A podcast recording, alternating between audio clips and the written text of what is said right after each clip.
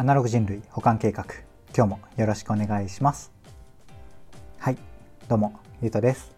この番組は聞いてるだけでほんのちょっと IT リテラシーがアップしちゃう。そんな得なお話を日々してるラジオになってます。たまたま聞いちゃったよって方も少しだけでもね聞いてくださると嬉しいです。はい。ということで今日は何の話をしようかなっていうとインスタグラムはなぜいいねの表示非表示を検討しているのか。っていうテーマでお話をしてみようかなと思います。いつも通りながらでなんとなく聞いてください。はい。ということで早速本題に入っていきたいんですが、今日はですね、えっと、インスタグラムがいいねの非表示、表示を選べるテストを開始、Facebook も続くっていうニュースがですね、4月14日、2021年の4月14日のあ15日？とかのニュースでねあったので結構ね面白い考えさせられる記事だなと思ったのでそれをネタにちょっと持論的なところも含むんですがお話をしていこうかなと思いますであんまりニュースもあの説明するまでもなく今言った通りではあるのでサクッとね5分から10分の間ぐらいで短めに終われ終われればなと今のところは思っておりますはい。ということで、改めて本題に入っていくんですが、結論、まあ、これが全てじゃないですが、まあ、結論的なところで言うと、えっと、やっぱね、細かい機能に思うじゃないですか。このいいねとか、えー、いいね、この表示、非表示っていうのは。ただ、ここの表示、非表示によって、やっぱインスタグラムさんとしても、かなり向かう方向とか、こう生み出されていく、こう作られていく世界観が変わってくるからだよなって、まあ、僕の中ではねこう結論してるというか、まあ、ここに尽きるなと思うんですよね。やっぱこういろんなサービスであると思うんですけどなんかこう、まあ、ユーザー的には本当ある一部分の一つの機能でしかなくても実はサービスの方向性を決定づける大事なところっていうのがねあったりするんですよね。でそういうのを考えるだけでもね結構面白いんですよ。このアプリだとここをこうするかこうするかの違いでえーとまあ、社内は実はめっちゃこう白熱して、えー、何回もこうテスト繰り返していろいろ出したり非表示にしたりこうしてみたりこうしてみたり、まあ、出す出さないじゃなくてもね A か B かみたいなところを永遠にねこう、うん、検討してたりするっていうのが多分ねいろんなサービスであったりするんですよね。なので、えーとまあ、ちょっと序盤からこう話しとれて申し訳ないんですがこのインスタグラムでいういいねいいねの非表示表示みたいな感じのものを他のアプリでねこうあれそういえばこここの間隠れてたのにとかあこうだったのにこう戻ったとかねあったらそういう視点でね見ていただけるとあのー、面白いです。ただのユーザーとしてですけどね面白いのでちょっとやってみてください。はい。っていう感じでちょっとあの話戻すんですが、うんと、やっぱこのなんだろうな。最近はうんインスタグラムがどんな状態だったかっていうところを一瞬ねあのただの情報として共有しておくとインスタグラムですねいいね数はアプリはえーとまあ、いろんな人がいいねしてるなっていうところまで見えて、えーと、数がね数えようと思えば数えるみたいな状態だったんですよね。でなぜか Web ブラウザだと見られるみたいな、まあ、他の人のいいねですね。あこの人の投稿300いいね来てんだみたいなところが、えー、Web ブラウザとだと見えるけどアプリだとま頑張って数えないと見えないみたいな。そんな感じだったみたいですね。で結論のところの話に絡めながらいくんですがこのいいね数が表示あるかないかでどういうふうに変わってくるかっていうのを、まあ、一例でしかないんですけどちょっと共有しておくとまずねいいね数があるとどんな感じかっていうと,、えー、っとまあ、起こることでいうといいね数が多い投稿にやっぱこう人間の心理的なところなんですけどよりいいねが集まったりするんですよね。まあ、ただ、まあ、それは加速しつつもやっぱこう何が周りから評価されてるかっていうのは分かる状態なのでなんだろうなもう本当あのミーハー野郎、まあ、僕みたいなミーハー野郎は結構ねそこ、まあ、自分の、えーと、尺度は大事にしつつも、まあ、大事にしてない人もいるかもしれないですけどあの他の人がこう評価しているものっていうのが分かりやすいっていう世界観になりますね。まあ、でも食べログとかだと本当にまさにそうですよね。あの他の人の評価によって、えーと、行くか行かないか決めるし自分の評価も多分、え、ある程度つられていますね。あの4.5とかだったら、えー、いや3だよとかはちょっとよっぽど子が子がっていうか自分の意見をね鋭く持ってる人じゃないと あとはねあのメンタルがめっちゃ強い人じゃないとそんな評価はねつけにくいとかあったりします。で、まあ、ちょっと食べログの話にそれたんですがインスタの話に戻っていいね数がこう表示されないとどうなるかっていうと基本的には本当にいいものにいいねが集まるはずって思われていたりとか逆に投稿者側からするとなんかいいね数が少ないとなんかこう思われるんじゃないかとかそういう余計な心配がなくなるのでこの SNS 的なねコミュニティとして心理的安全性なんかこう安心して楽しめる人の数は増えるんじゃないかなと思ったりするんですよね。なのでなんかこうどっちがいい悪いじゃなくて一長一短あって例えばいいね数とかこうより出てた方がなんか広告効果とかは結構出やすい気がするんですよね。いいね数がめっちゃいいのにどんどん加速していいねが来てた方が、えっ、ー、とあ全然これキャッチアップしなかった知らなかったけどいいなって思う人がそれがま広告だったりそれを元にねインスタってこれちょっと余談になるんですけど投稿を広告にできたりするんですよねなのでえしかもえっ、とまあめっちゃ余談だなまあめっちゃ余談だけどまあ大したタイトルの話じゃないのでそのまま続けるとあのインスタってえっ、とま許可とかえっ、と基準とかいろいろあるんですけれども例えばもう、うん、分かりやすい例で言うとナイキっていうブランドがあるじゃないですか。で、えー、と僕がねナイキの投稿をするとするじゃないですか。ナイキの、えー、靴を履いてねナイキの靴めっちゃいいって投稿するとするじゃないですか。で、えっと、ブランドアカウントでの利用許可みたいなそんな感じの設定にしてでかつ自分のフォロワーがまあまあいると起こるんですけどナイキさんがこれいいなと思ったら勝手にまあ、勝手じゃなくて許可してるんですけどそれを、え、ナイキさんの方が広告として取り上げて、え、広告として回してその収益の一部が収益の一部、え、そうすること、まあ、ちょっと計算ちょっと分かんないですけどそうすると、ま、自分の方にも自分自分っていうのはナイキさんじゃなくて僕の投稿の方使ってくれた投稿が僕のものであるとなんかちょっとね収益が入るみたいなことがあったりするんですよね。そんなこともねどんぐらいやられてるのかちょっと僕存じ上げないんですけどそんなところがあったりしますと。なのでですねなんだろうな、えっ、と、アフィリエイトとはまた違うんですけど、インスタの中で、えっ、と、まあ、企業と個人のやり取りが、えー、具体的にそんなここれ使っていいですかとかそういう話があるわけじゃなくて、えー、勝手にもう本当ナチュラルな投稿じゃないですか。そういう個人の投稿って。でそれを使って広告かけたりとかそれをどうのってすることで、えーとまあ、インフルエンサー側も収益が上げられるっていうのがあってたりするんですよね。ちょっと細かい仕組みとか、細かい説明はもしかしたら間違ってるかもしれないですけど、割とこういうのが流れとしてあったりしますので、そういうのはやっぱりこういいね数があった方が、やっぱり広告効果とか、うん、そういうところはあったりするんじゃないかなと思ったんですよね。やっぱりこの今のみたいな感じでナイキさんが取り上げるものだとしたらやっぱいいね数が多いものでピックしたいじゃないですか本当に人気のあるものでえっ、ー、といいね数がまあでもどうなんだろうな いいね数があるものの方が要は広告として表示され表示されていても本当にめちゃめちゃいいねがついてるから広告効果もより高くなりそうな気がしませんかね。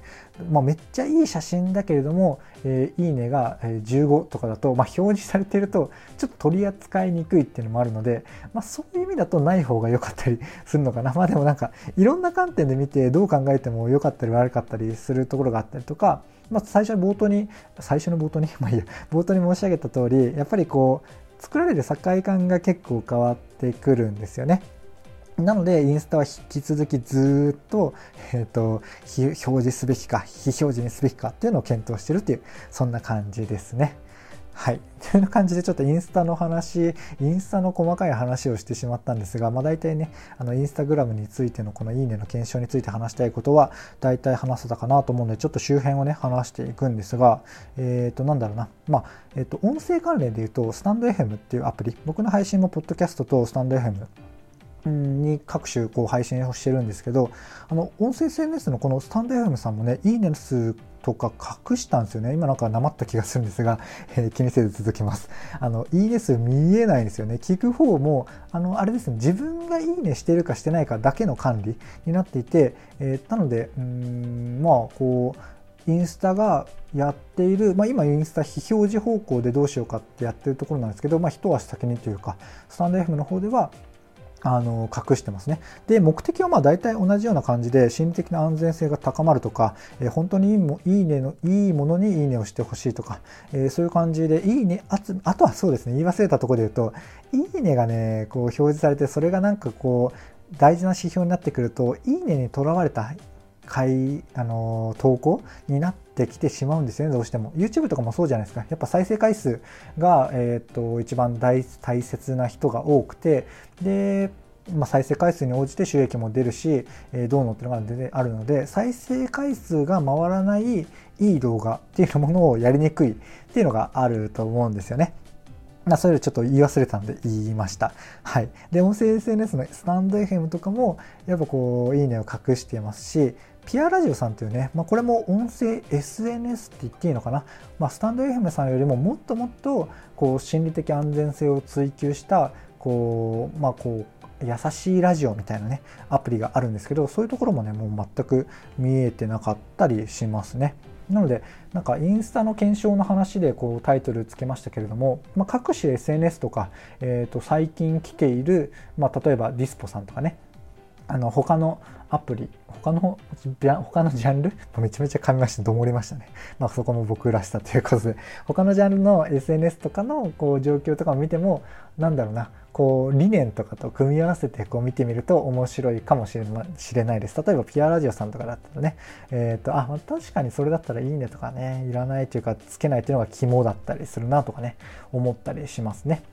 スタンド FM さんもやっぱこうビジョンとかミッションみたいなところをこう見据えてというか改めて考えてこう消してみたのかなとかねそんなところを思ったりします。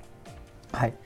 であとは個人的にはうーんなんだろうなやっぱ思ったのはクリエイター支援というか、まあ、クリエイターって、まあ、僕みたいなこの音声配信もクリエイターとかねあのライターさんとかもクリエイターとか講義広範囲のクリエイターっていう意味合いではあるんですけどそういうこう何か届ける人がクリエイターだとしたらそういう人をもっと増やすとかそういう人を支援するっていう方向性だったらやっぱ「いいね」は総じてなかない方がいい気はするんですよね。